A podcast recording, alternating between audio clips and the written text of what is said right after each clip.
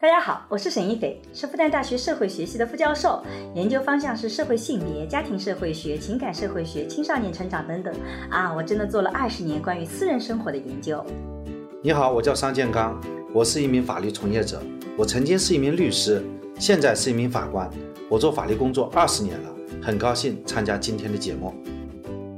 我们也是结婚二十年的夫妻，我们将会一起主持这档由新世相光之来处出品的播客。在这档节目中，我和商老师将会以男女不同的视角解释这个时代的爱情问题，从社会学和法学的角度探讨与亲密关系、婚姻家庭、社会性别相关的热点事件。那也会参差一些我们轻松的夫妻的日常聊天。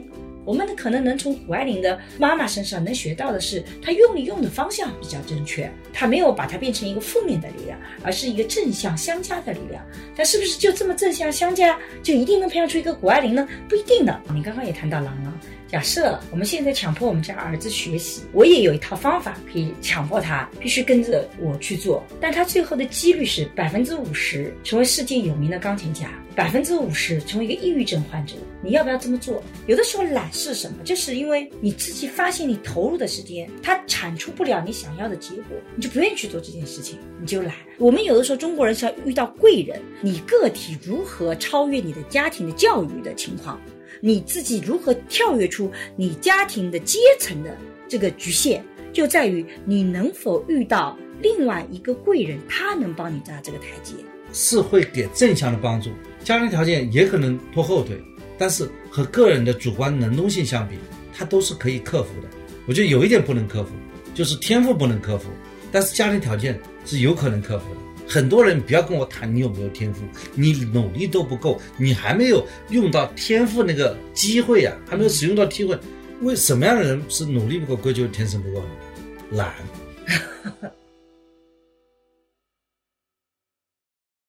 大家好，大家好，我是沈一斐，我叫商健康，很高兴参加今天的节目。你现在越来越官方了嘛？嗯，今天我们要聊的话题是跟家庭有关系，其实我们很想聊聊家庭教育的这个话题啊，算家庭教育嘛？因为这也是由谷爱凌所引发的一个话题。我看下来也觉得，哎呦，这个小孩子蛮喜欢的，就是真的很不错，他非常的优秀，应该说。他就是那个所谓的别人家的孩子，嗯。但是我们要录这个播客，并不是要和很多的这个播客一样，说讲他怎么优秀。嗯。他怎么优秀，我相信大家都知道。嗯。他现在是一夜之间对风靡全球啊。嗯，风靡全中国。嗯。至少是风靡全中国。嗯。实际上，以前经常有人问我怎么去定义零零后一代，或者是说他们这一代人到底比九零后、八零后是更优秀了，还是有其他特征？所以我自己的结论一直是说，我觉得零零后是个非常多样性的。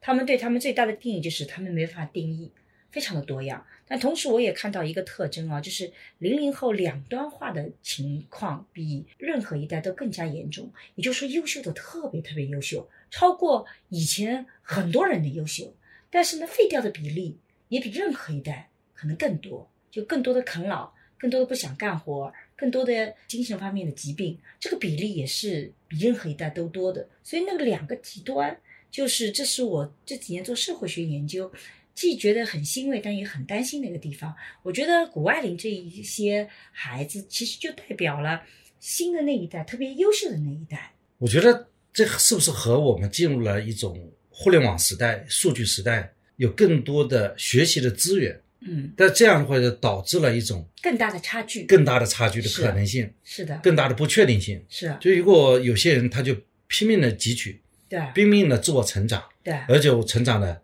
就上不封顶了，对，就不可限量了。是的。也有一些人就是在互联网时代、数据时代，他就迷失了，对，他就慢慢的就下坠了。对的。不像原来就是。大家都没有辅导班，对，都没有互联网，对，你读三本书，那你很优秀，我就读半页书好了，对，我差不了太远，就是三本书和不读书之间的区别。现在你是拥有最广阔的资源，是，那么这个时候有些孩子他就没有办法跟你比了，对，他可能就是被一下子被拉得很远。所以像最近的这个新闻事件里丰县的铁链的女子。跟谷爱凌就像呈现两个极端一样的，让我们看到了社会里面还是存在很大的差距，在教育也是一样的。你看谷爱凌的成功，她运用的资源，她读书就回到海淀区去读书，我们知道全中国海淀区的教育资源是最好的，所以他在运动、在学习、在各方面的成长，其实都用的是全球的他能够获得的好的资源。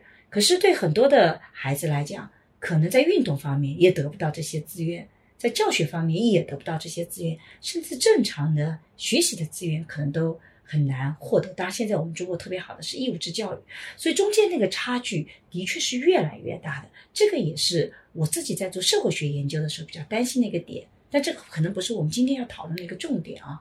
我觉得一方面吧，这种机会应该讲大家都存在，嗯很多资源不是他们自己家里的资源，他还是通过购买所获得的，对对吧？无非是财力的问题了。啊，不仅仅是财力，教育资源的获得，它更重要的不是财力问题，是你信息渠道的获知以及你的关系网络是否能达到。比如说，我们在上海，你其实不太可能把孩子放到海淀区去，因为你会有地域的流动，你自己本身的社会生活也好，社会网络体系也好，其实不足以支撑你可以足够的流动。你可以把孩子送到那边去，你想想看，我们在北京找海淀去哪里？这些信息你都要去获知而，不仅仅是钱的问题。所以谷爱凌的妈妈是很厉害的，就需要有一个人非常好的去整合这些资源，这个不是一件。单纯的钱能解决的，谷爱凌家显然不是全世界最有钱的人啊，他不是啊。像谷爱凌这个家庭有这样的一个资源的家庭，中产家庭也是很多的。即便在海淀区，也有很多的小朋友在读辅导班的。对换句话说，即便在上海没有像海淀这种教育资源，上海也有很好的一些资源。对那么？即便在乡村，他也可以通过互联网，通过在网上找到很好的学习的资源。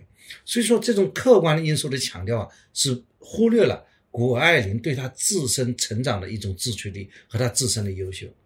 她的外在条件最多对她贡献了是一个基础，但是没有她内在的这种努力，她自己的一种自我成长的话，是没办法培养成为谷爱凌的。嗯，我这个观点部分呢是同意的啊。我希望我们后半段能更详细的展开关于内驱力讨论，因为今天其实女儿也在跟我谈论这个话题。我们家女儿去年出了一本书《外婆和她的房子》，但是呢，他其实在这一个多月里面，他不愿意去谈这个房子，我就觉得很奇怪。他就说，当每一个人跟他谈这个房这本书的时候，都告诉他说：“哇，你妈妈给了你很大的支持。”正是因为有你的妈妈和外婆，你才能把这本书出来啊！因为呃，你妈妈的努帮助，你才能出版这本书。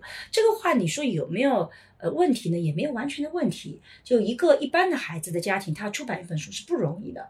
正是因为出生在我们这样的家庭，我们会有这样的资源体系，能帮助他去实现这个愿望。但是他自己觉得特别沮丧的一点就是，他花了一年多时间，其实他里面是有他很多的自己的努力的。可是，在所有人的聊的里面，不会去强调这一点，他就觉得他自己的努力被完全没有被看到。每个人都说是你的外婆很厉害，因为有你妈，所以才有这本书，而不是说因为你写得好。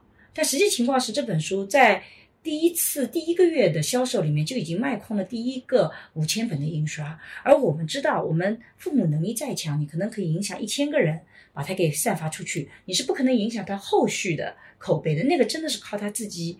写的好才有的，但这一点的确是会被很多忽略掉，所以他会觉得自己的努力没有被看到。所以我是同意你这个观点，就他的内驱力也是非常重要的。我觉得内驱力占据很重要的一部分。嗯现在虽然说最成功的或者说最下坠的那些孩子差距很大，但是我认为他所面临的这些社会的客观情况也不见得会差距会大到哪里去的。穷人家的孩子他也有机会通过他自身努力。或者比较好的一个成绩，同样的，不见得所有的富人的孩子都能够有一个好的成长的，所以这里面差别在哪里？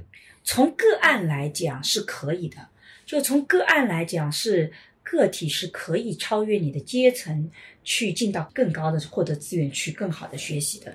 但是从我们目前的统计数据来看，我们在教育体系的阶层固化这几年是加剧的，而不是减缓的。也就是说。穷人的孩子越来越难获得你所谓的那些好的资源，比如说在网络上，也得有人去给他这样的审美，给他这样的见识，告诉他哪些是好资源。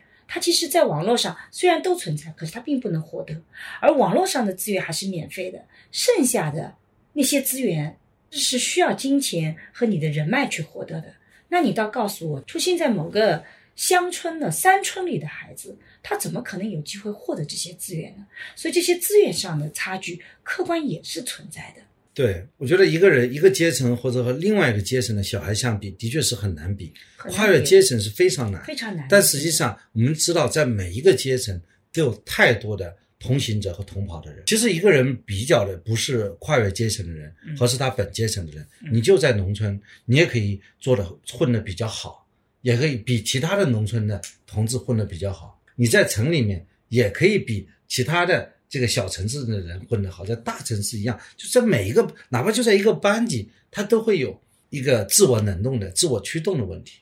嗯所以我就觉得，特别是在谷爱凌身上，她的自我驱动就显得特别重要了。嗯因为也没看出来她的这个家族就是给她的支持要大到说，就是她和家族的一个从小到大就把她打造成为这样一个明星，嗯不没有达到这样一种程度啊。嗯我觉得在谷爱凌她这个身上，她个人努力的比例和她家族的供给这部分，她个人努力反而是占据很大的一部分。嗯就像你刚才举的女儿这个例子，我觉得也和她个人的努力是分不开的。她通过这件事情当中，她告诉我，她自己反而成长了。她本来觉得这是一件好像是一个刻意去做做的事情，但是他后来他喜欢上了，因为他喜欢上去做，才能够把这个事情做好了。你想想看，并不是所有的家里有出版资源的人，他都能够出书。出版社社长的孩子，不见得每个人都能出书吧？嗯第二，你所有出了书的孩子，也有很多父母帮小孩子出书，但出了书是是没有声音的。但是说你现在能够出，而且出下来有比较好的反响，持续的跟进，嗯这里你要看到这里，这种情况下，一定是有他自己的热爱和他自己的创造力的存在的。我个人觉得，在我们家庭教育里，我们会发现，父母其实是不太能够有什么成功的案例，说一二三四做就一定把这个孩子能培养成功。我们研究里发现，常常孩子的成功跟父母并不见得一定是对应的。冬奥的运动会里面，大部分的运动员并不像谷爱凌这样的出身，不是那么轻轻松松的，也有苦练的，也能成功；也有出身相对非常平凡的，也都有成功的模式。我们会发现，父母拉下来把他拖后腿的能力是一定直接相关的。就你怎么把孩子给搞砸掉了？你有很大的能力，你用到一二三四，你基本上就能可以把孩子给搞砸。但你怎么把他搞成功，其实不是父母的努力就能达到的，它其实背后是有很多的基因的遗传，也有运气成分在里面，还有你父母到底能够获取什么样的资源，你用力用在哪个方向也是很重要的。我们可能能从谷爱凌的妈妈身上能学到的是，她用力用的方向比较正确，她没有把它变成一个负面的力量，而是一个正向相加的力量。但是不是就这么正向相加，就一定能培养出一个谷爱凌呢？不一定的，她她有的时候就差那么口运气啊。有的时候就是那么一点运气，很糟糕。像那个滑雪跳板，我觉得那个排名第二的，他从实力角度讲不比谷爱凌差的，他就不差了那一点点运气嘛。有的时候这个也很难说。嗯成功当然是需要运气的。我觉得在谷爱凌身上啊，我们去强调她的基因啊，其实这个东西没有被证明的。你只是做证明相关性，但是没有被证明。像我应该说数学还不错，我从我的父母身上没有看出来数学有这方面的能力。可是你那么的智商就是高的，我没觉得我智商高到哪里。你从小就聪明啊，我我没觉得我从小就聪明哪里去。真的吗？我只是说，特别是我在做那个数学竞赛的时候，嗯。我竞赛到最后的时候，我就会发现，我只是比较擅长做那些中等难度的题目，就比一般人要好一点。以后真正进到凡尔赛，国家你都已经 不是这样的，我跟你讲是实话，不是凡尔赛，真的吗？嗯。就是说你真正到了谷爱凌这种世界级的角度，但我我即便是学到那个数学，也没有学到他那个程度啊。你学到国家级，我能够我的意思说当你在进入谷爱凌的那种状态的时候，这是需要天分的，嗯的确是需要天分的这个成分，这个天分就是天生的。但是你通过努力，你会达到那种中等难度的。我也是很努力，我是非常努力的去学数学，学到后来自己就感觉自己这个地方是不行了，洞见就差那么一点点。嗯当然我，我也能够去理解，因为我已经觉得我把我的全部的精力、时间花在学习数学这个问题上面，嗯我没办法突破自己。嗯那么我就我就把这个问题归类到是天分不够了，所以也就放弃学数学，进入了嗯就相当于不需要那么多智商的法律，对吧？你这个法律人士会被你得罪光的，怎么叫不就是需要智商也需要好吧？我我是说，人生你只要搞竞技的东西，因为我也从事过竞技，嗯，我的数学竞赛就是一种竞技，对只只是要就用竞技的东西来，他最后他是需要天分的。对，但是我这不是我们要去讨论的对象。嗯我们今天不是讨论这个，从谷爱凌身上，我们反思作为父母怎么去教育子女嘛？但是我自己首先想要讲的就是，这个反思很多时候并不是说我们反思了我们就能培养出谷爱凌，大部分时候其实我们是培养不出谷爱凌对的。我这点我也这个是同意啊结婚时候首先要把它定下来，就谷爱凌她有很多的意外和运气，还有其他条件的辅助，对吧？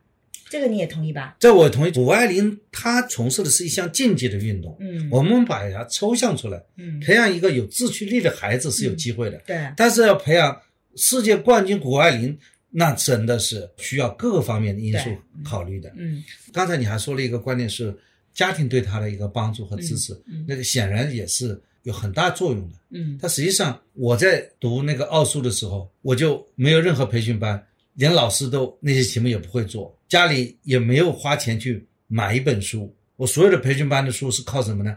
靠我们班上的同学把自己的书捐出来，嗯放在我的桌面上，我去看他们一本本书。嗯所以说，家庭条件是会给正向的帮助，家庭条件也可能拖后腿，但是和个人的主观能动性相比，它都是可以克服的。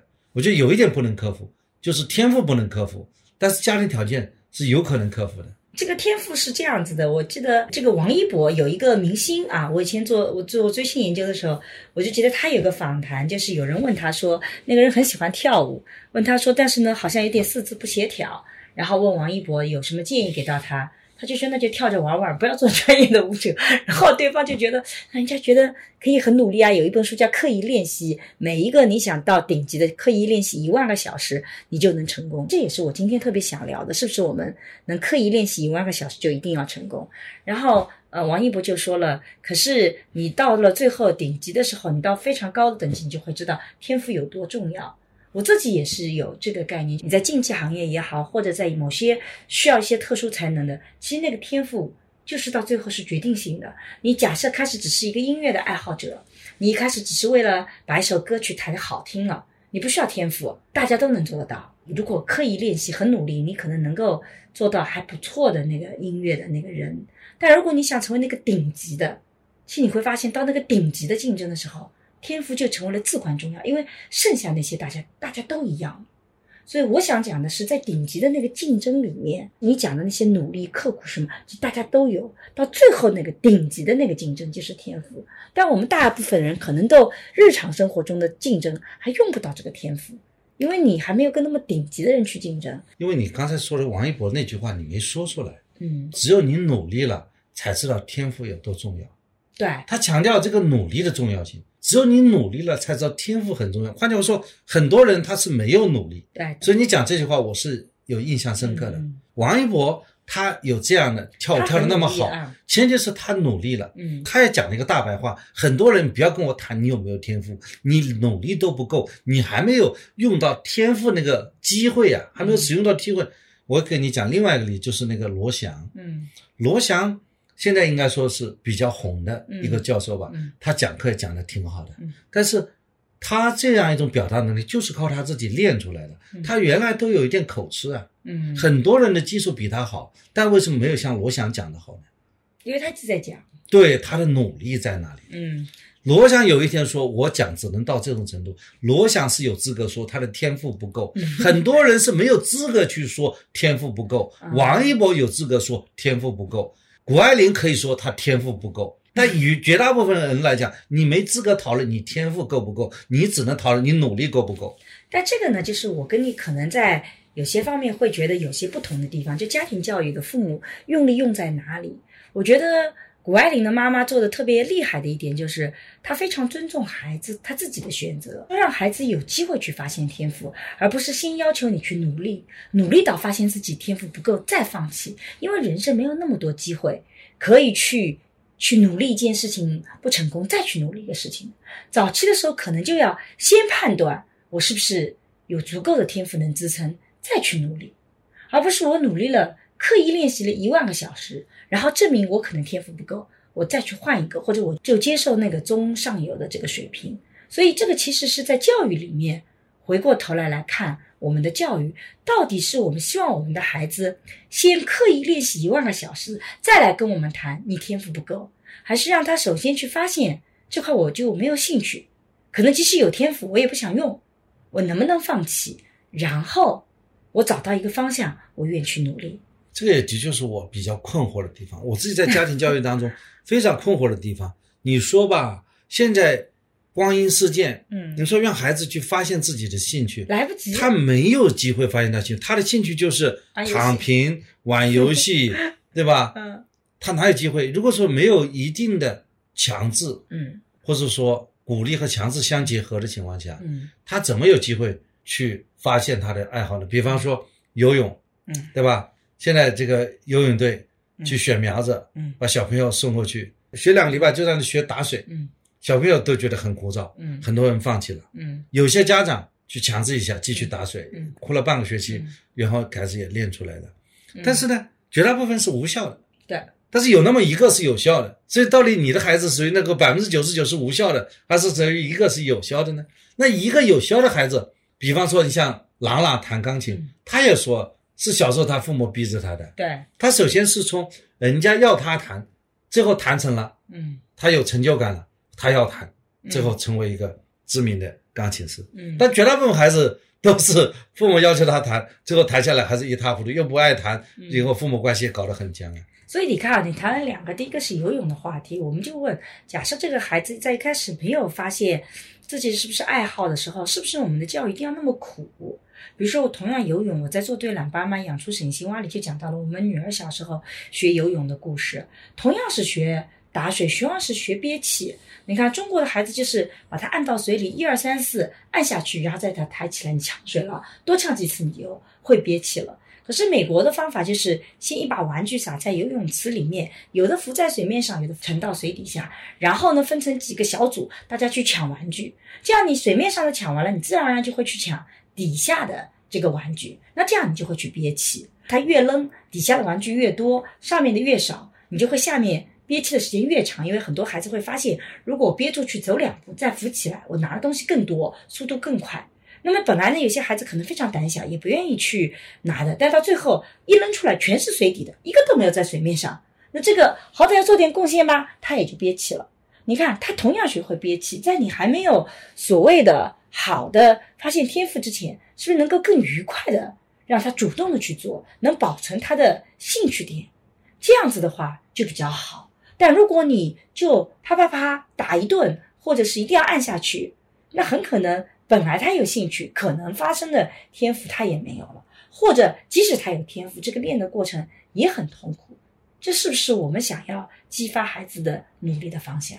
你这里讲的是一种启发式教育嘛？对，我觉得这个肯定是教育方法上是对的。嗯你不可能把这个小孩要求他去练一个东西，然后不管他同不同意，就强迫他练，嗯不同意练，他第二个一个是时间机会成本就丧失了，嗯另外一个他对第二个也有。比较强的抵抗情绪，这显然不是一个好的教育方法。嗯当一个孩子，你怎么去？可能他的妈妈一样，也给他很多机会，让他去尝试这个，让他尝试那。嗯你会突然发现，比方说，呃，小孩子下象棋啊，下围棋啊，打乒乓啊，嗯这些东西，我相信什么弹钢琴啊，嗯什么电子琴啊，打鼓啊，什么都练过，最后发现他都不行了。对，这就是我们家儿子 都不感兴趣。都不感兴趣我觉得我们儿子就是对音乐没有那么的有兴趣啊。知道他就没有办法像郭林那样，就是在运动方面会有特别好的表现，我们也放弃了。对啊，那么你那你就再再去寻找其他的机会吧，嗯表现的机会吧。嗯，所以我们比如说啊，就同样谈那个朗朗，你刚刚也谈到朗朗。假设我们现在强迫我们家儿子学习，我也有一套方法可以强迫他必须跟着我去做，但他最后的几率是百分之五十成为世界有名的钢琴家，百分之五十成为一个抑郁症患者。你要不要这么做？这其实是现在非常现实的这个比例，甚至还可以说有的时候还挺实际的一个比例。如果我们这么强迫，像当年爸爸这么去教育朗朗，他百分之五十是成为一个可能的很厉害的，像朗朗今天这样子知名的钢琴家，但他百分之五十是可能成为一个抑郁症患者。我不知道他朗朗他父母怎么教育他。非常严格朗，非常朗严格朗说过了，是吧？朗朗他父母说过非常非常严严格的。一天要练多少小时，这个练不好就这个不能吃饭，甚至打一顿也是经常的。反正我看过以前之前的类似的资料啊。当然，现在朗朗回过头来觉得可能这些教育是有好处的。可是我们在行进过程中，我们父母不知道，而从我们统计数据来看，废掉的孩子也很多。所以这个时候，等于说你每个父母你都面对这种决策，你怎么做？就你刚刚讲到的刻意练习那个，就是百分之五十成为一个抑郁患者，百分之成为一个成功的音乐家。此时此刻你怎么做？各自都百分之五十。我相信这个问题就摆在很多父母面前，对都会有这样的一个两难对，的这样一个你如果放弃的话，他就成为一个很平凡的人。从父母看来，嗯，他孩子没有抑郁之前呢，他只是前面那个百分之五十，对，可能他希望通过一定的强制，嗯，通过一定的叮咛、对，管束加胡萝卜大棒嗯等等，希望孩子投入更多的时间来付出更多的努力，嗯，加上更多的关注，能够达到更好的效果嗯，这是前百分之五十。但是呢，如果这个小孩子呢崩掉了，对那么这个时候他就希望，哎呦，小孩子你正常一点就好了。对。预期呢是不断降啊，不断降预期，这个降下来是没有预期。但是家庭教育有一个比较麻烦的一个点，就是它的后果是延后爆发的。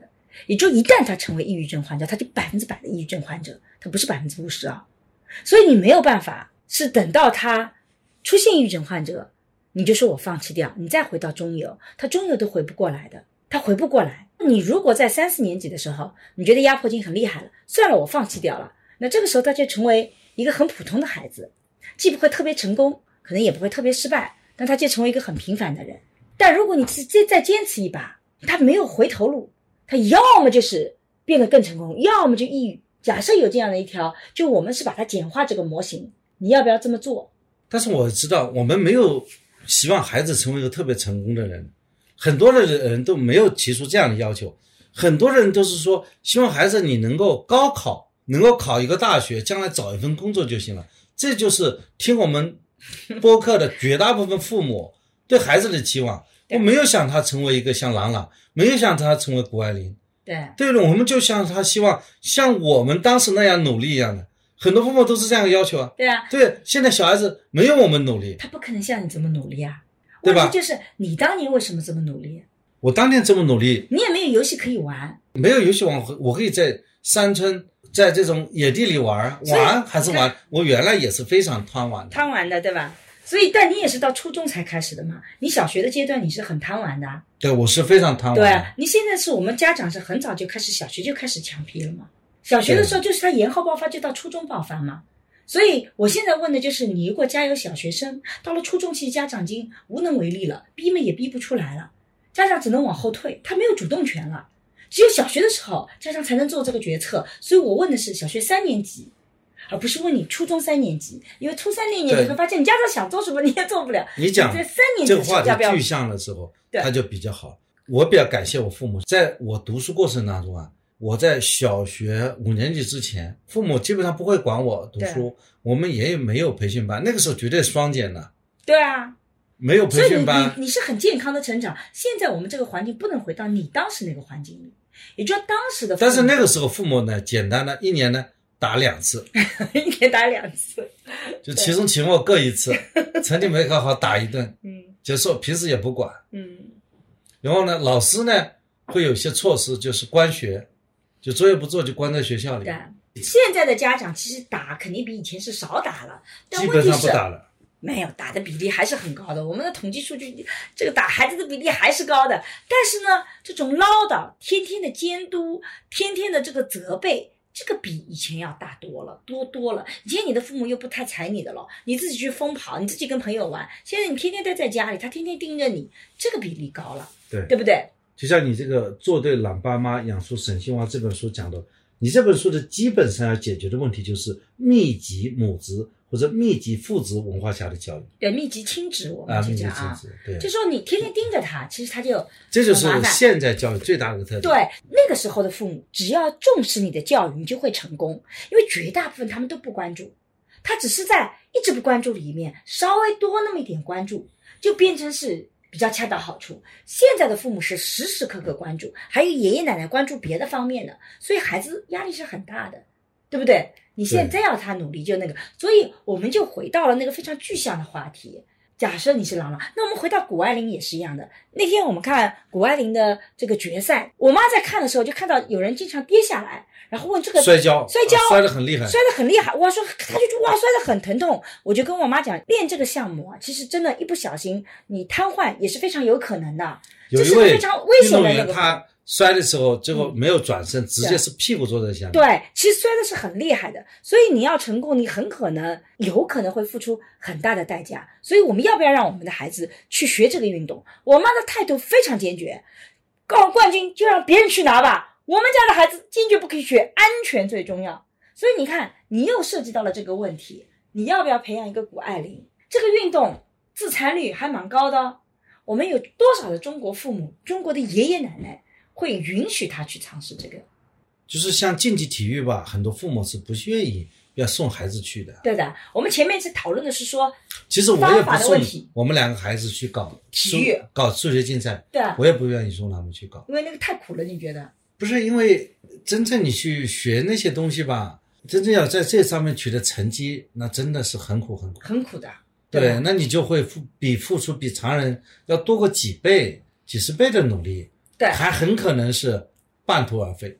是的，最后能够拿到那个奖牌的，你想想看，就是前三名。对，但是你要知道，你进入到决赛已经世界第前十名了，对。但是你没名字的，对的，你在你在这个场合你是一个 loser，对，因为只有前三名才能够站在领奖台上。对，所以说竞技甚至有的时候就是你一直很优秀，就是差一点运气。对啊竞技体育就是很残酷，而且你这一次没有拿奖，要到四年后，嗯，四年后又有很多后浪出来了。啊，你看年纪变大了，对啊，后浪上来了以后，嗯你就没机会了。对，再过四年、十二年，你不可能参加三次奥运会的，也很多三次，对吧？要四次就很难了。对，也很可能就是你一直是第四名，对一直是拿不到奖。对，所以我们追问，我们今天就是大家都觉得，我也觉得谷爱凌是特别好的，情商非常高，而且我们喜欢她不仅仅是因为她竞技能力很强，她落落大方，很多的观点都非常的好，他也情商非常高，是个非常呃好的一个完美的孩子。特别打动我的，你看他的第三跳啊、嗯，我们俩不是一起看第三跳愿去？尝试这个突破，对吧？对他前两跳，如果是前两跳的成绩的话，嗯他拿不到金牌的。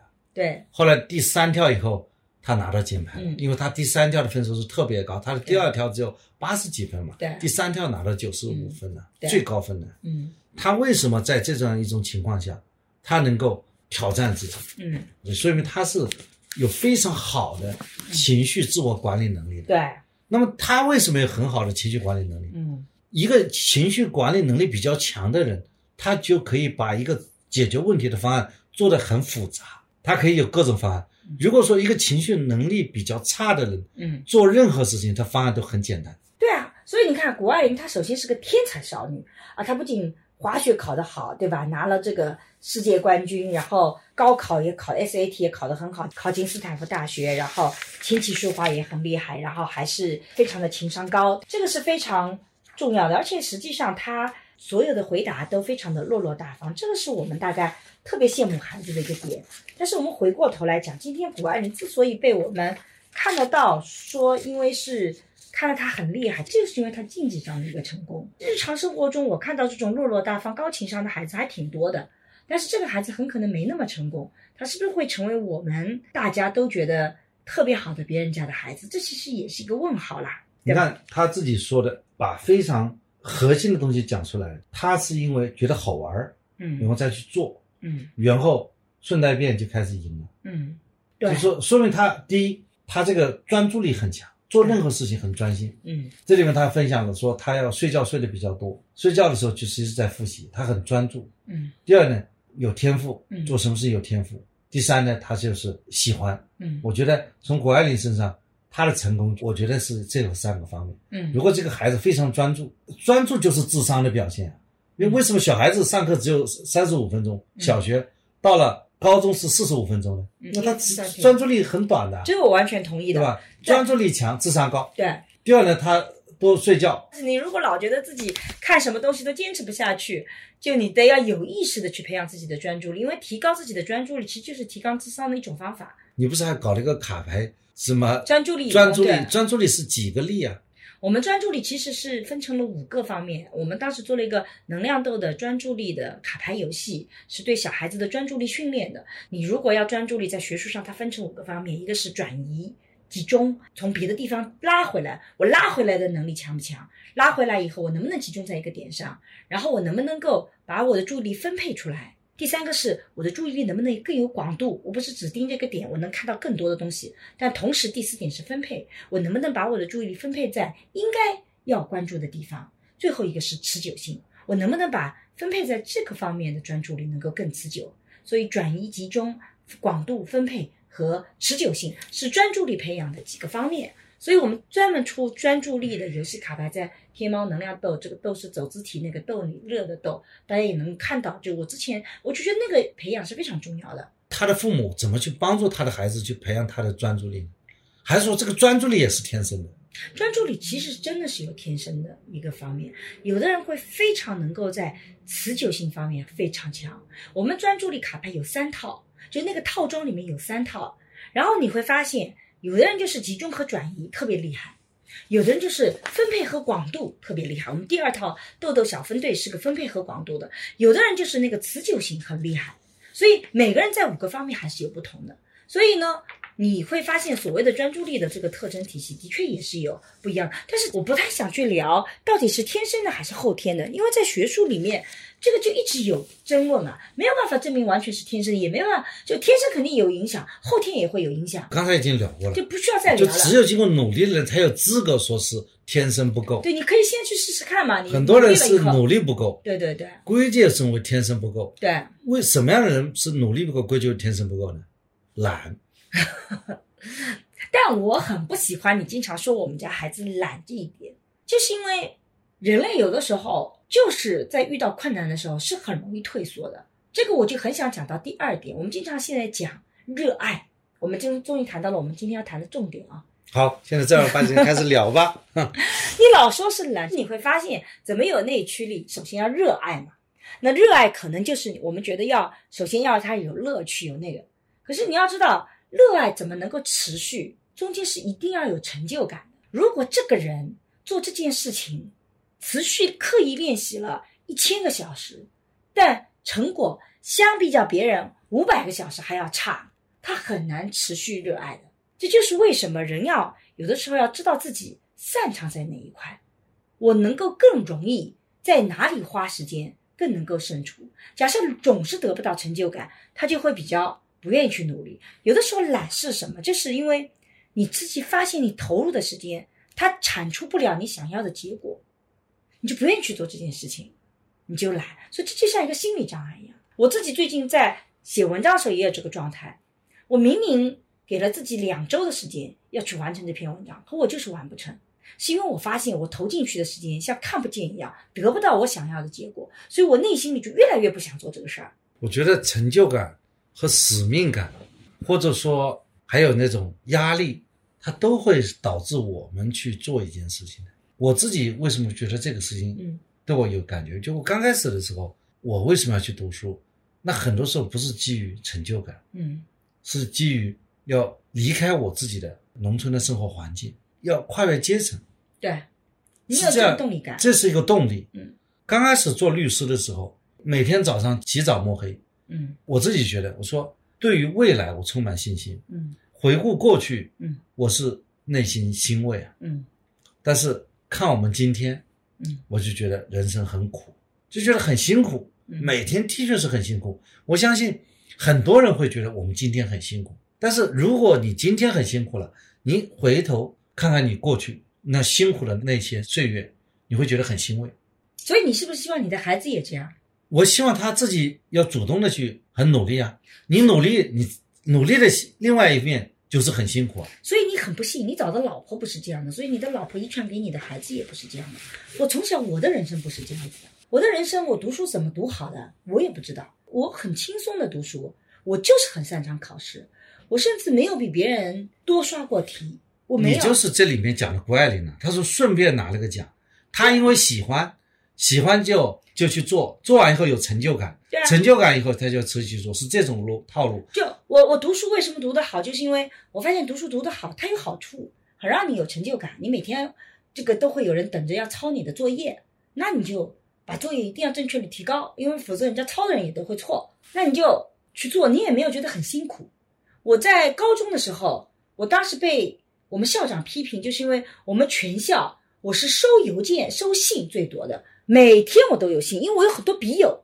我们校长永远觉得我不够认真，然后我又经常这个也不是那种花很多时间学习的人，看上去就特别辛苦，每个周末还要回家啊，这个要跟朋友聚会，到亲戚家里去。我属于事业比较多的人，但我就觉得学习没有那么苦，所以我为什么一定要那么努力？你一定要说我懒呢？我一定要拼尽全力呢？就比如说我不擅长理科，我就放掉它，我就搞文科啊，我没有说。一定要去盯着自己不擅长的，一定要把它全部拿到。没有像你这样，你天天盯着自己不擅长的地方，一定要那个。你看，这就是我们俩不同。这个世界什么样的东西会让我们持续的努力？所以成就感和乐趣，还有一种，在我看下来是恐惧。我们在这个里面啊，就是一个是成就感，一个是兴趣，还有一个叫目标。你讲的恐惧很可能跟这个目标有关。就达不成目标会怎么怎么样的恐惧，所以真正能让你驱动的，能让你去热爱、长久保持这个热爱的，它一定要有这三个。就这是我们的学术研究，我在做对了，爸妈里反复强调内驱力的三个。你怎么让我有兴趣，觉得好玩？目标，你讲的目标是一种正面的解释，对我讲的是恐惧，是切切实实的一种体验。但是是反面的目标的反面，就达不到目标会怎么样嘛？对啊，对吧？你不知道，你像我最近在准备一个题目，嗯。我找找了所有的一些资料，嗯，发现很多文章啊，我看不懂，嗯，看的时候我就发现，哎呦，其实很多东西都是字文字和文字的堆砌了，嗯，资料资料堆砌，但是我还是很痛苦的，看一遍，看两遍，看三遍，嗯，突然发现，哎，好像有一个思路，嗯，那为什么我要持续去做呢？但我觉得可能说从正面来看有个目标，我想就这个方面发表一个观点，嗯，但是呢，另外一方面我觉得如果不发表一个观点，在这个方面有关这一个问题的观点，我觉得会有一个遗憾。我说我应该去关于这个事情讲一讲我的看法，但是我又讲不出来。对，这就是恐惧。对，而我就可以这么多年来，一篇文章写不好就算了，扔了两年了，我都。对我来讲，我有大量的文章都完成了百分之七十。我知道他再走一步就能发表，但我知道。这个点问题在哪里？别人都不知道，我最清楚。我知道他能发表，但他达不到我要的质量，那我必须要投更多的时间去攻破那个点。但是呢，那个过程很苦，算了，放放再说。我就一放，可以放好几年。我是不允许我这样的。那我就可以啊。我发现一个问题，我就做别的，我去做别的好玩的。所以我有我有强迫症。所以你看，当你面对孩子的时候，有的时候做父母比较悲哀的是什么？你找的那个老婆，老婆身上所有的缺点，在你孩子身上都会呈现；你找的那个老公，老公所有你看不惯的地方，也在你孩子身上呈现。你如何去面对这个东西？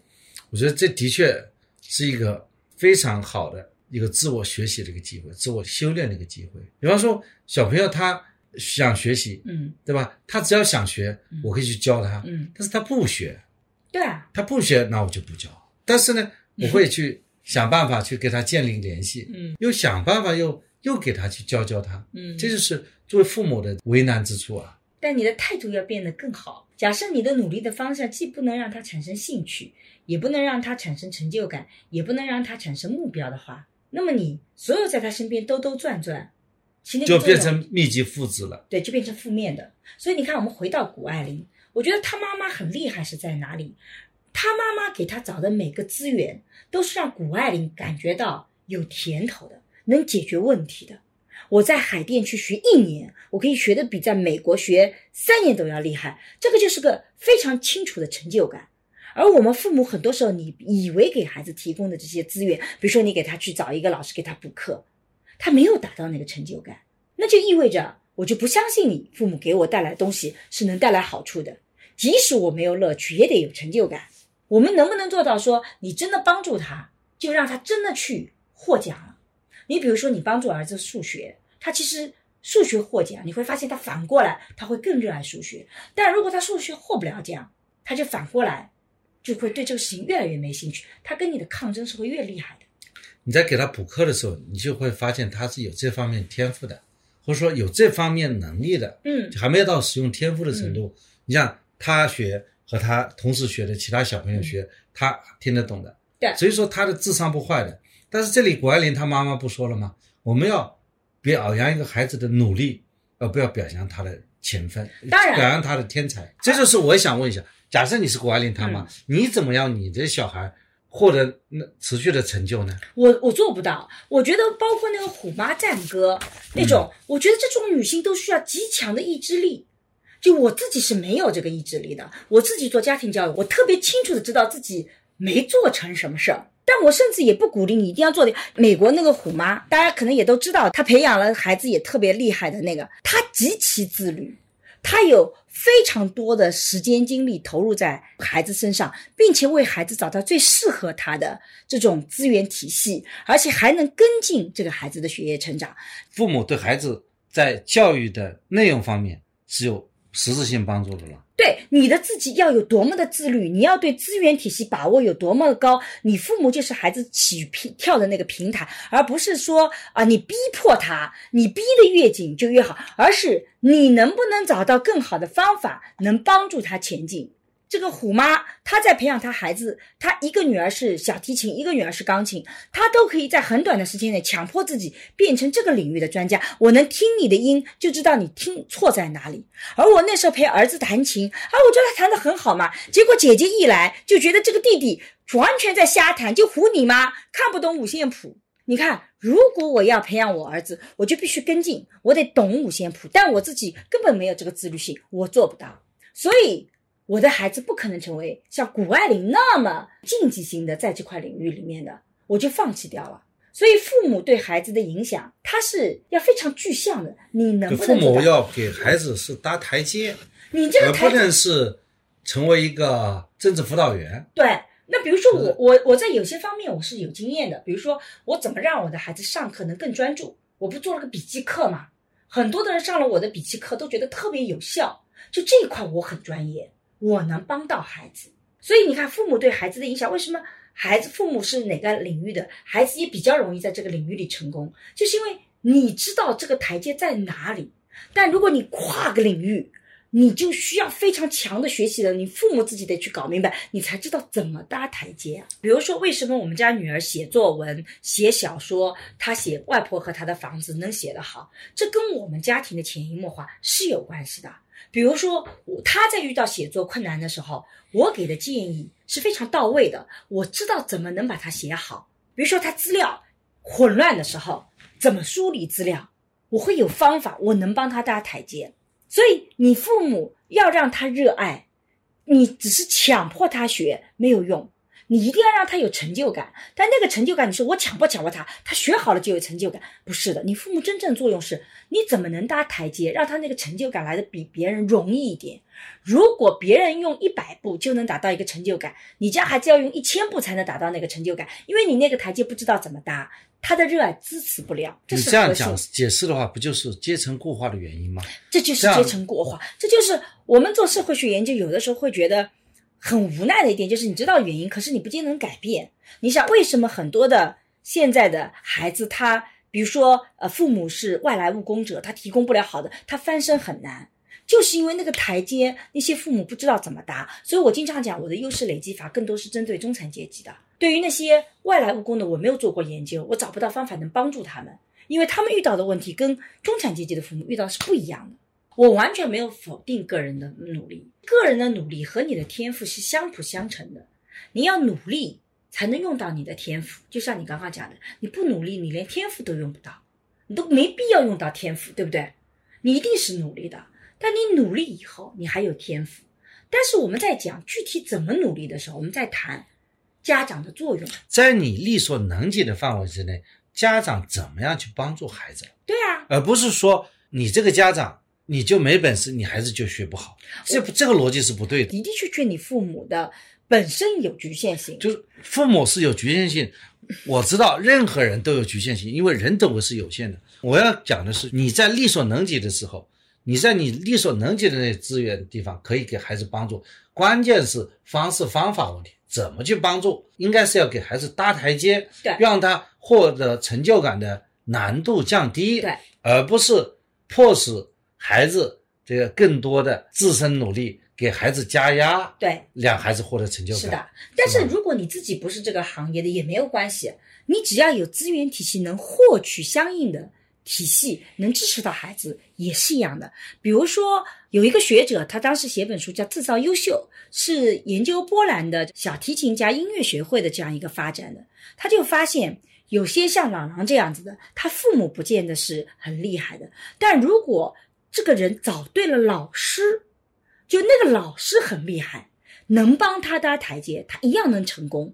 所以他在研究这个音乐协会里面最厉害的这些人里面，发现这些人要么就是父母本身。早期搭了很好的台阶，要么就是入对了师门，这个老师给他很多帮助。我们有的时候中国人是要遇到贵人，你个体如何超越你的家庭的教育的情况，你自己如何跳跃出你家庭的阶层的这个局限，就在于你能否遇到另外一个贵人，他能帮你搭这个台阶。朗朗找的那些老师都非常厉害的，对，这就是另外一个体系。更重要的，所以为什么谷爱凌的妈妈要把谷爱凌送到海淀去？就是因为这一块里面，她可能在她的资源体系里，他搭不了台阶了，那他就会找到更好的老师。所以父母努力的方向，一方面我们可能自己尽可能去帮孩子搭这个台阶，但另外一方面，我们可能得要找资源体系，看哪些资源体系是能帮孩子搭这个台阶的，能帮到他的，帮助孩子搭台阶，找到好的资源。这就是父母去做的呀，要去努力做的事情。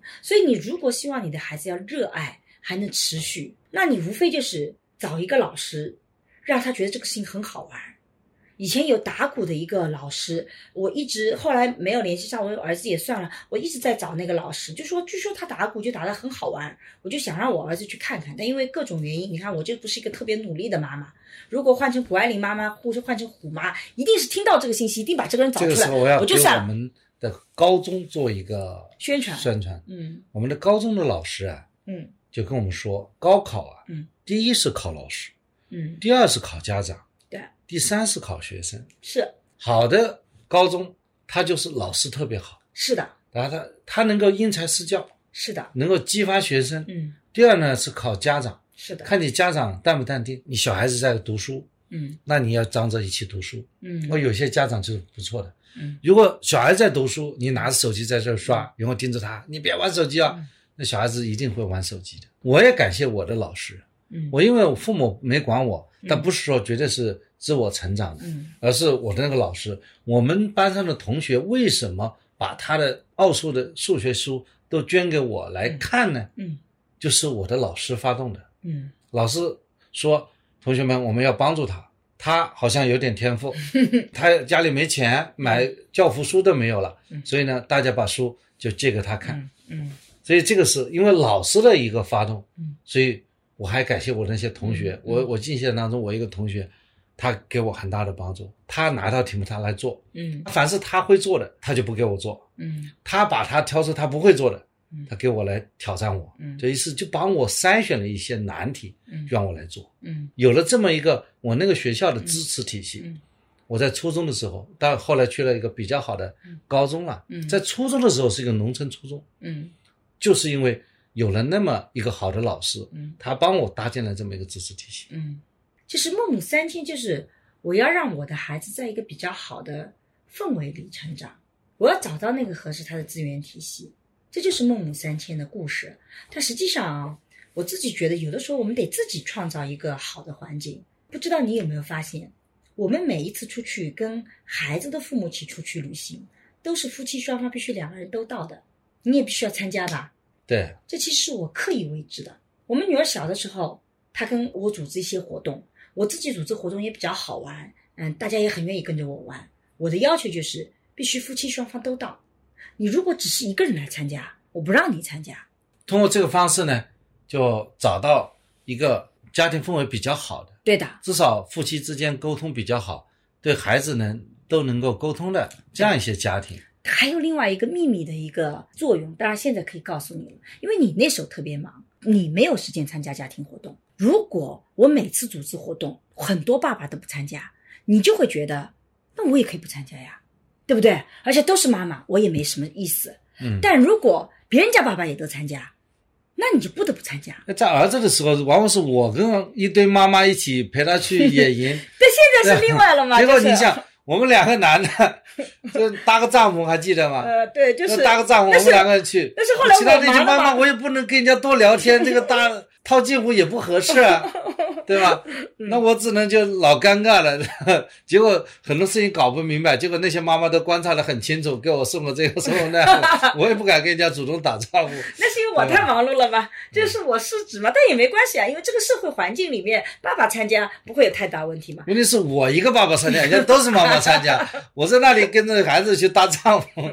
但是儿子的时候那个，但女儿的时候，因为你特别忙碌嘛，所以我尽可能创造爸爸都在的场合，这样子你就没有理由和借口说不去玩。当然，首先得我组织的活动大家愿意参加，如果大家都不愿意参加的话，你就不能强迫人家这么做。包括有的爸爸从来没有参加过这种活动，后来在参加的时候呢，我也很有意识的让爸爸们有事情可做。比如说你们刚刚参加的时候，我绝对不会说让爸爸们完全承担育儿的责任，不是的，你们男人之间玩的开心就可以。这样子的话，会使得爸爸们首先愿意参加，然后再一点点加码啊，让爸爸们是不是也多做点事情啊？一直到我们后来。这个自驾游的时候，爸爸们就完全可以撑起带孩子啊各种各样的职能了，所以这也是个过程。所以你看，有的时候我们会得自己去创造一个环境，怎么让孩子能够更好的成长。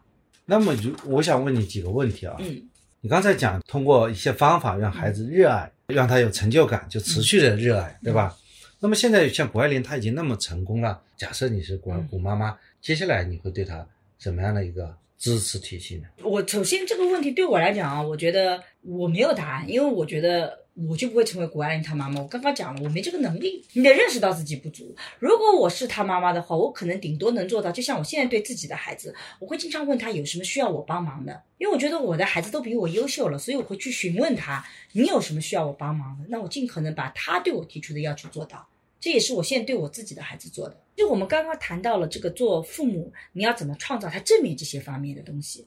但我还想讲一个做父母最难的反面的东西，就是父母的输赢、胜败、目标感不能太强。父母的胜败、输赢、目标感太强，很多时候孩子会感觉我是在完成你的目标，而不是我。工具人呢？工具人。就像我们在这次的奥运会里面，我也看到网友们有这种情绪，就是同样的这个也是归国的这个运动员啊，但如果他输了，你就会发现大家就会对他进行网暴。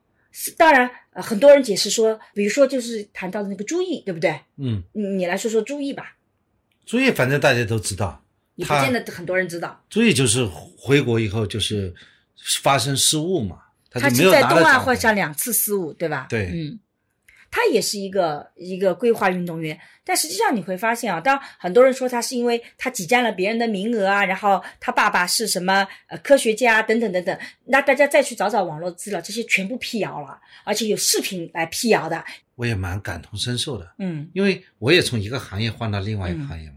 嗯朱毅他也是从原来不是这个中国国家队的成员，后来成为中国国家队的成员嘛，他有很可能是挤占了别人的一些名额嘛，所以他会面临着所谓的有一句话叫“宁为友邦，不为家奴”，在他体系内的人，他很可能去拿到这个名额比较难。他家来了，他拿了这个机会，别人就会有可能对朱毅有这个质疑啊。其实朱毅是靠他自己本事拿到了，他通过内部的选拔，对对对，内部的选拔会拿到出来的，但是他最后是没有走到底。所以如果说是一个改革的现象，嗯是引进了一个人才，通过这个引进的人才，然后去为国拿荣誉。假设他拿到了金牌，那么就是像谷爱凌这样，大家会给他鼓掌。但最后他没有拿到金牌，他又占据了一个去拿金牌的机会。嗯，这个时候大家会开始去说他名不副实。但这恰恰是问题所在。假设你评价一个人，你最后都是看输赢来评价的话，你就永远培养不出像谷爱凌这样的孩子。没错，所以说为什么我们在这个家庭教育当中，既要讲谷爱凌，也要讲朱茵？嗯在我眼里看来，谷爱凌和朱茵都一样的优秀，都是很努力的，只是性格不太一样，对吧？一个更加容易情绪化一点点，没有大家想象中那么落落大方，输了有的时候会哭，对吧？但我觉得这个是很正常的。这难道谷爱凌输了不会哭吗？但如果他谷假设爱凌没输啊，对，假设朱毅拿了金牌然后哭，我们就会发现这个叙述的话语体系，这个故事就变成另外一个故事了。就是他虽然输了，哭泣了，可是他咬紧牙关还是胜利了。很多的舆论跟我们的教育里面，可能都会以最后的结果去论英雄，而这恰恰是教育的大忌。对，一定是为什么把他们摆在一起啊？有在想，因为他们现在两个人年龄跟我们孩子的年龄差不多啊，嗯嗯可以说我们像他们的父母，嗯其实我就想说，如果像我这样对这两个人说，他其实在我眼里都一样的优秀，嗯他们拿金牌不拿金牌，其实都是一样的出色的，嗯他没有区别的。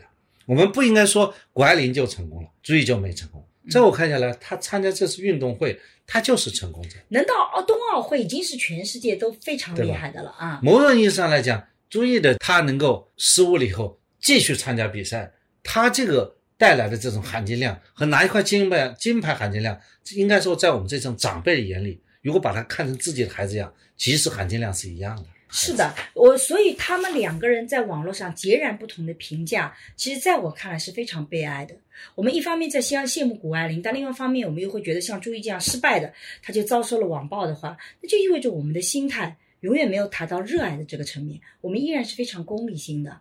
而热爱是什么？是发自自己内心的，甚至有的时候就是要度过那些艰难的关口的。谷爱凌将来也会有这个失利的情况，像这次的羽生结弦是我非常喜欢的一个花样滑冰的选手，他超话我等级六呢，我关注他很久，但去年一年他没怎么出来，我关注的比较少了。你看他参加那个花样滑冰的比赛，他就是去选择去去尝试一个在花样滑冰里面非常难的四 A 的旋转，就是接近于五周四周半的一个旋转。这个在过去的历史上是没有人做到的。那当他做这个动作的时候，因为以前没有人做到过，他特别想去做突破，但他失败了。失败了就意味着他可能就拿不到奖牌。但是他在这种重大比赛的决策里，他选择了去挑战这种人类的极限，在我看来是非常好的。所以。我们很多人对他很赞扬，但是呢，由于他的是一个日本选手，结果就网络上就会有攻击，说啊，你们来表扬一个日本的一个运动员。其实你喜欢这个人，不是因为他是日本人你喜欢的，根本跟日本人没有关系，没有国籍的没有国籍。我还喜欢俄国的那个冰皇，只是因为他跳得好，是因为他这个人他所带来的运动的美是人类挑战极限的这种精神，跟他国籍有什么关系啊？我们根本就不在乎他的国籍，反倒是把国籍放在人心里的。你看到了他日本，我们还没看到，我们看到了一个很漂亮的跳舞跳的特别好看、滑冰滑的特别厉害的一个人。所以你看，挑战人类，那输了又怎么样？这输了其实就是一种在挑战呢。其实热爱到最后就是会有这种动力，要突破那个输赢和成败。只要你脑海里有输赢和成败，你就很难达到一个最高的那个境界。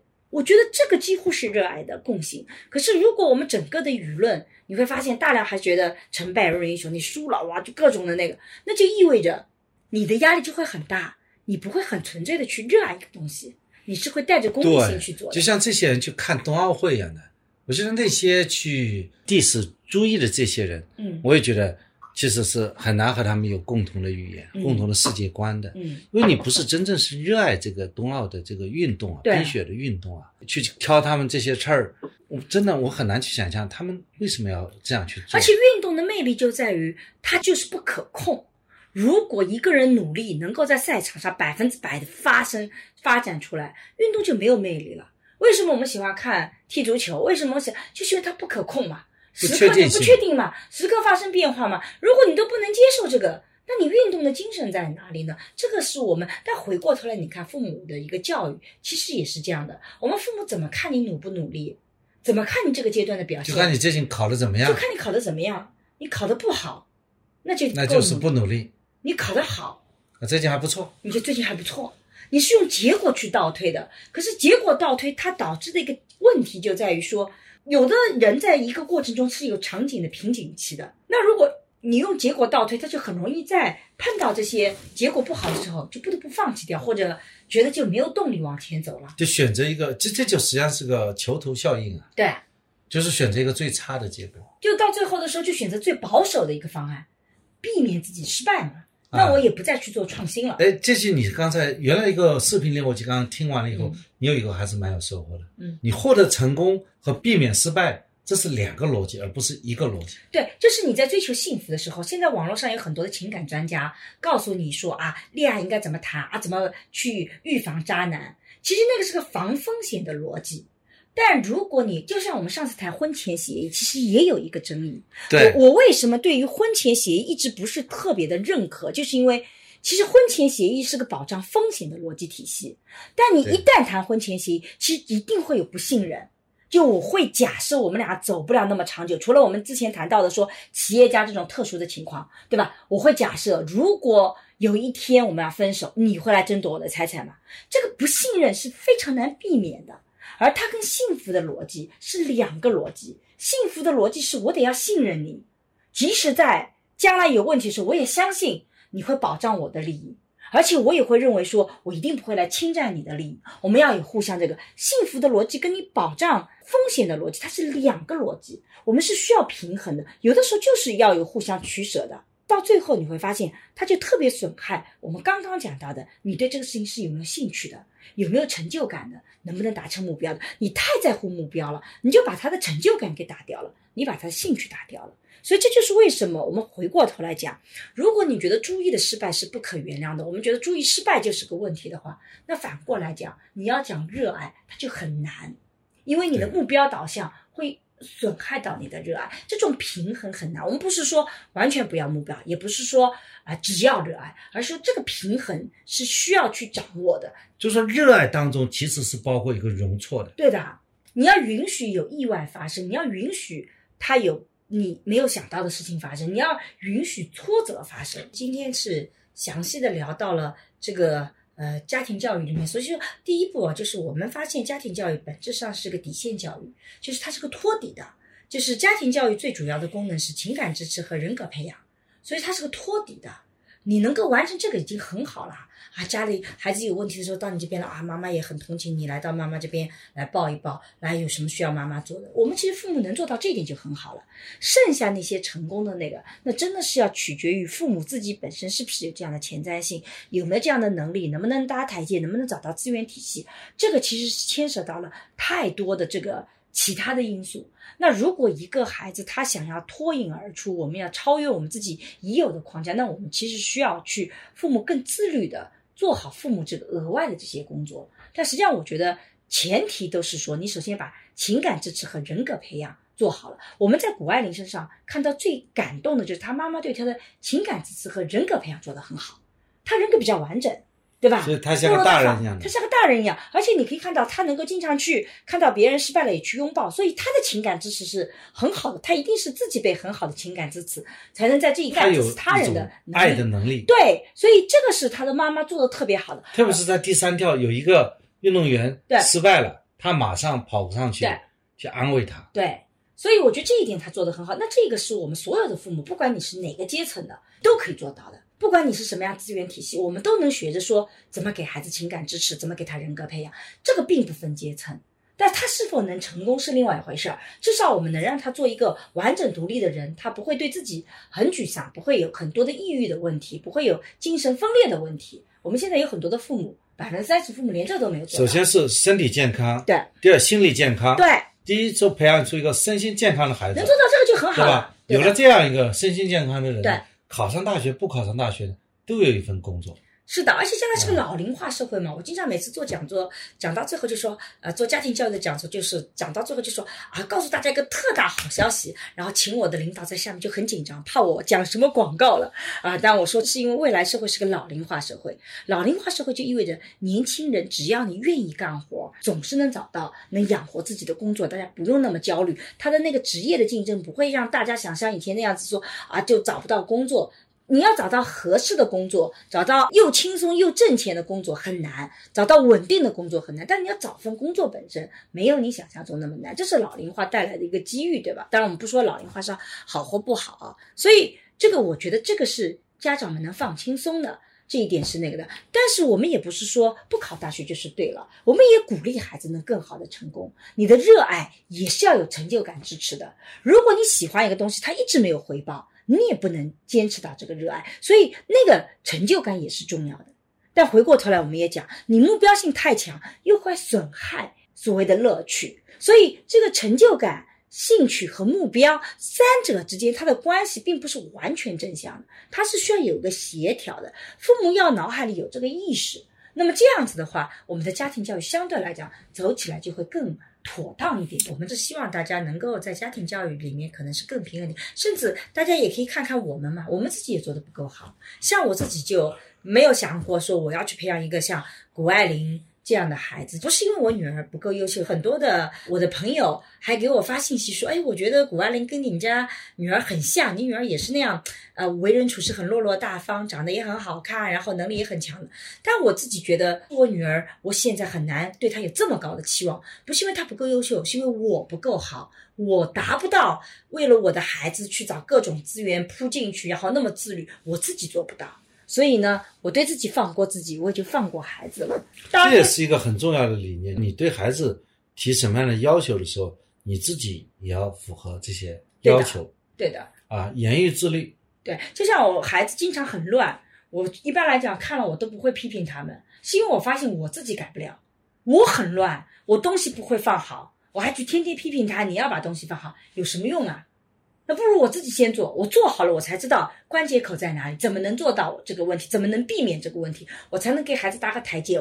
你妈我怎么做了一件什么事情，就做到了整洁，买了一个什么工具，哇，就一下整洁了。我自己都解决不了，我何必去跟他讲这个话题呢？所以，我们首先问自己能不能做到。我们自己如果做不到，那就不要说了。当然，对邵老师来讲挑战更大，他是自己能做到，看着别人做不到更焦虑。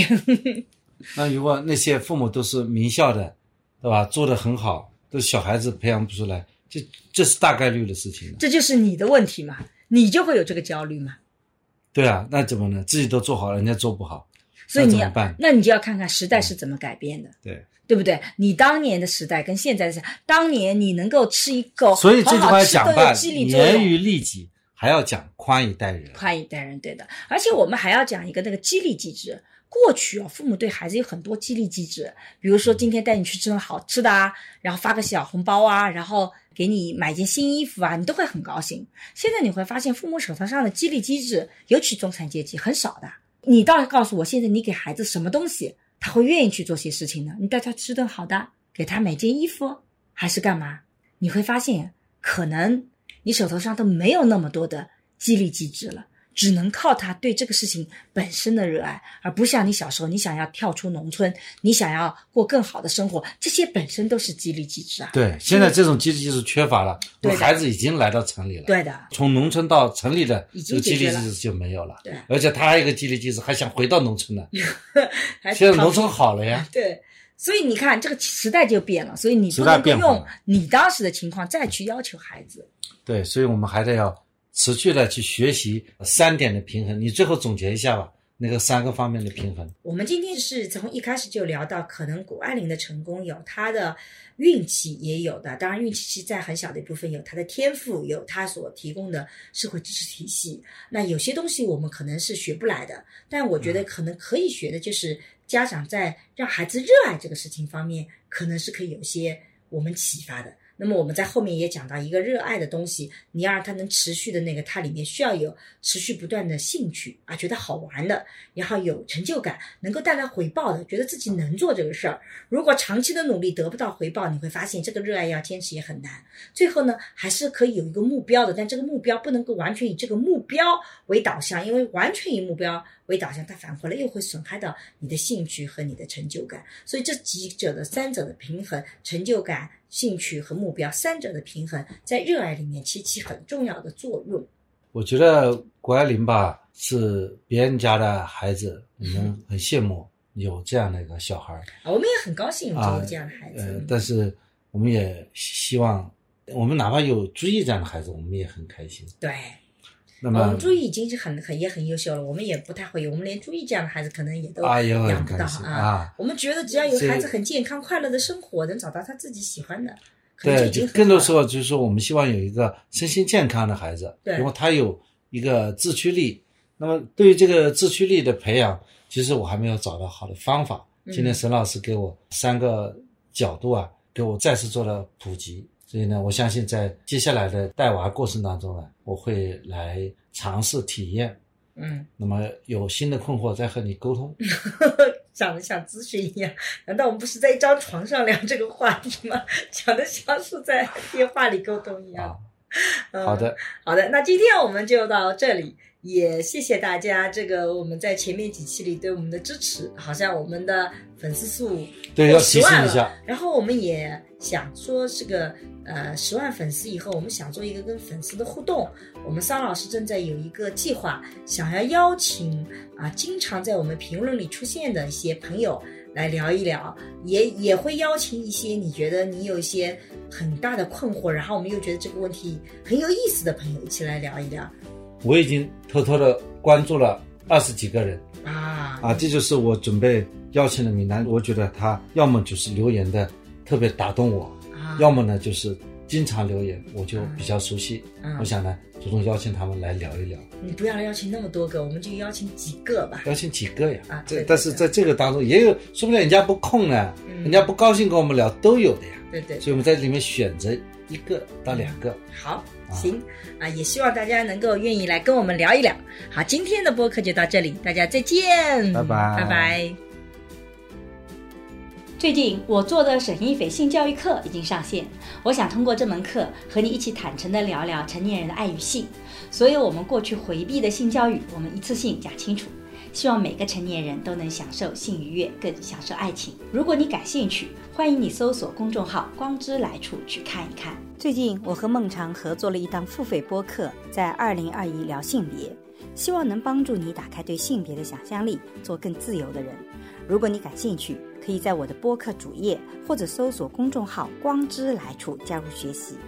我和新事项也合作了一门社会学爱情思维课，希望能帮你提供对爱情的结构性观察。